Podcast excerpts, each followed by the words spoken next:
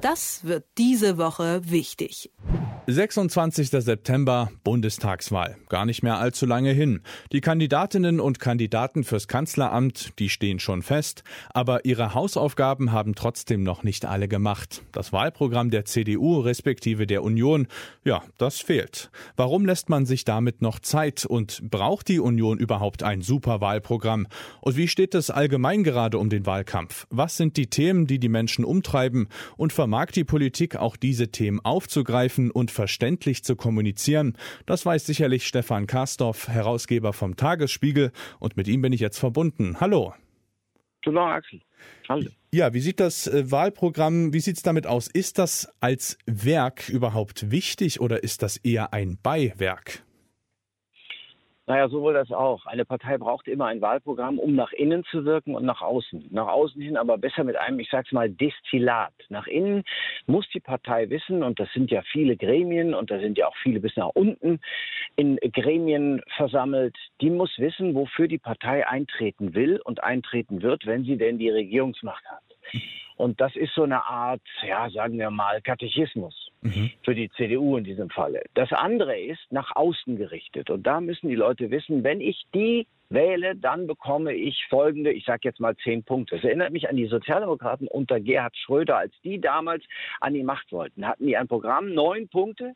Und der zehnte Punkt war Schröder. Die hatten so eine Karte, das sah aus wie so eine Scheckkarte. Mhm. Und das war wirklich, oder wie eine, eine Visitenkarte und äh, auf Hochglanz gedruckt. Das mhm. waren die Versprechen, damals zwischen äh, Oskar Lafontaine, der Partei, und Gerhard Schröder ausgehandelt. Und der letzte Punkt war, ich sage jetzt mal plakativ, Kohl muss weg, wir wollen Schröder. Mhm. Und so kam es dann dazu. Das heißt, Du musst etwas haben, an dem die Menschen sich festhalten können. Die Grundfrage ist immer, wofür wollen sie die Macht haben? Das möchte man schon genauer wissen. Mhm. Und ja, braucht denn die Union überhaupt ein Wahlprogramm? Also es klang jetzt ja schon so, als ob das schon durchaus wichtig ist. Verlassen die sich jetzt gerade irgendwie so auf die Personalie Armin Laschet, um also dass der dann vielleicht irgendwie erstmal die Punkte einfährt? Naja, im Moment gibt es ja schon einiges, was man sehen kann, was gemacht werden muss. Die Beherrschung der Pandemie und ihrer Folgen, mhm. nicht zuletzt der Folgen. Das wird ein wichtiger Programmpunkt sein. Und dann die Renovierung Deutschlands, die Modernisierung mit Digitalisierung und Umbau. Da gibt es viel zu tun. Im Grunde genommen zeichnen sich die Themen ja alle ab. Nicht? Nach Corona wird man äh, ganz, ganz, ganz gewiss an die Staatsverschuldung ran müssen. Der mhm. deutsche Staat schuldet seinen Schulden an 2,3 Billionen Euro.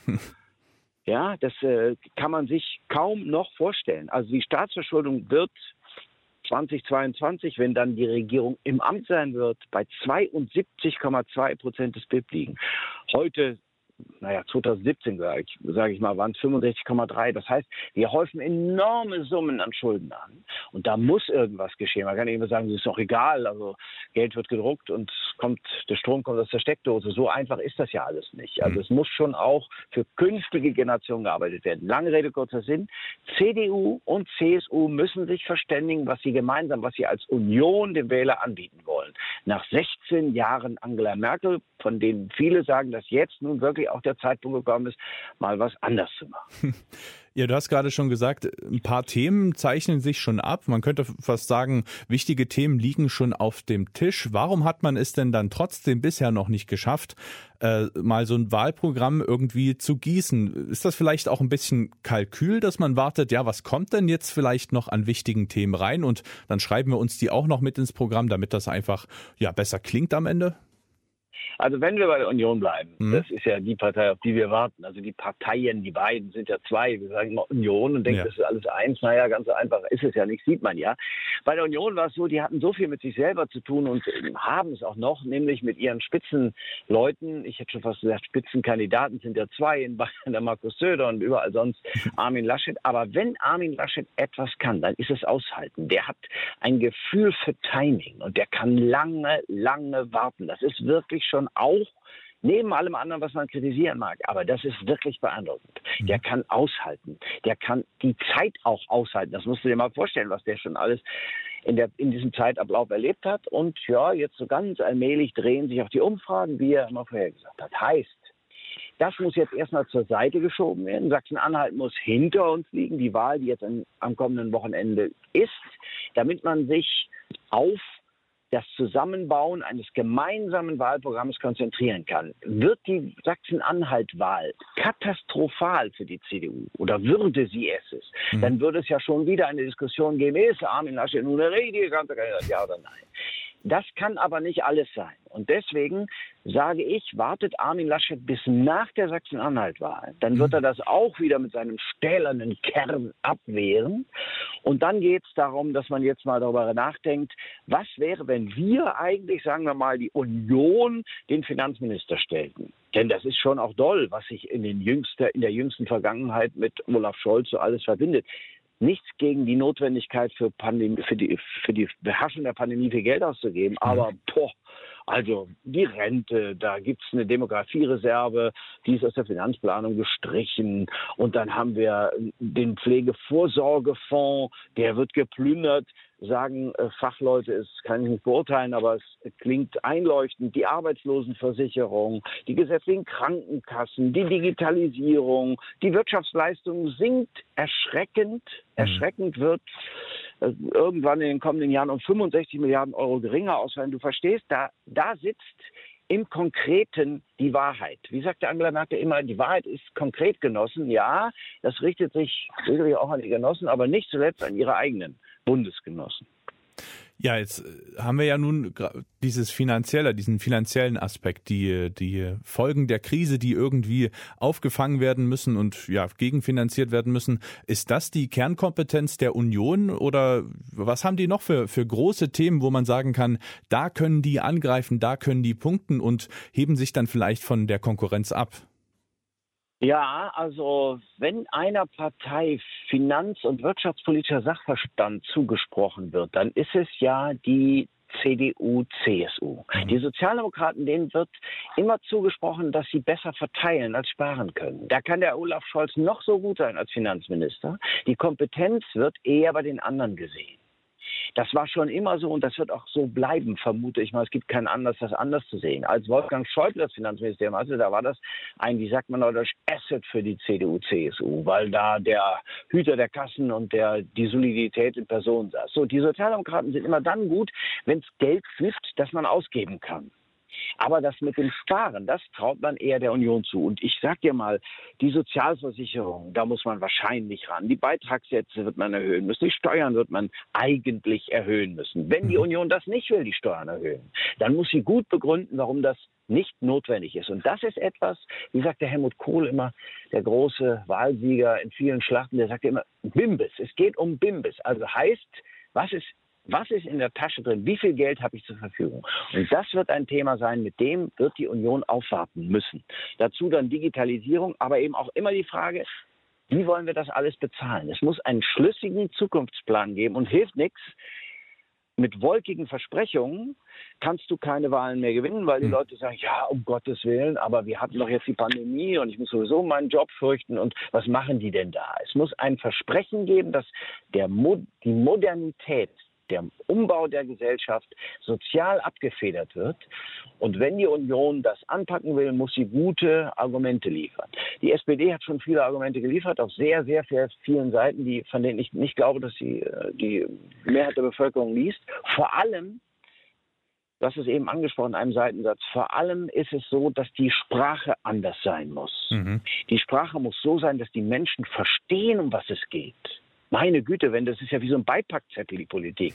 Da liest du, da denkst du, um Gottes Willen, Jetzt habe ich wieder kein Wort verstanden. Oder eine Gebrauchsanweisung. Kein Mensch hat es je geschafft, eine Gebrauchsanweisung zu schreiben, die jeder aber auf Anhieb verstehen kann. Und darum geht es. Drücke dich aus, sage ungewöhnliche Worte mit gewöhnlichen, ungewöhnliche Dinge mit gewöhnlichen Worten. Schopenhauer. War jetzt auch nicht so doof und ist vor allen Dingen sehr praktisch. Die Leute sollen verstehen, worum es geht. Das ist ein sehr guter, äh, guter Stichpunkt. Äh, wie bewertest du denn den aktuellen Wahlkampf? Wird denn da schon so gekämpft, dass man auch die Leute, die ringsherum zuschauen, nämlich die potenziellen Wählerinnen und Wähler auch abholt?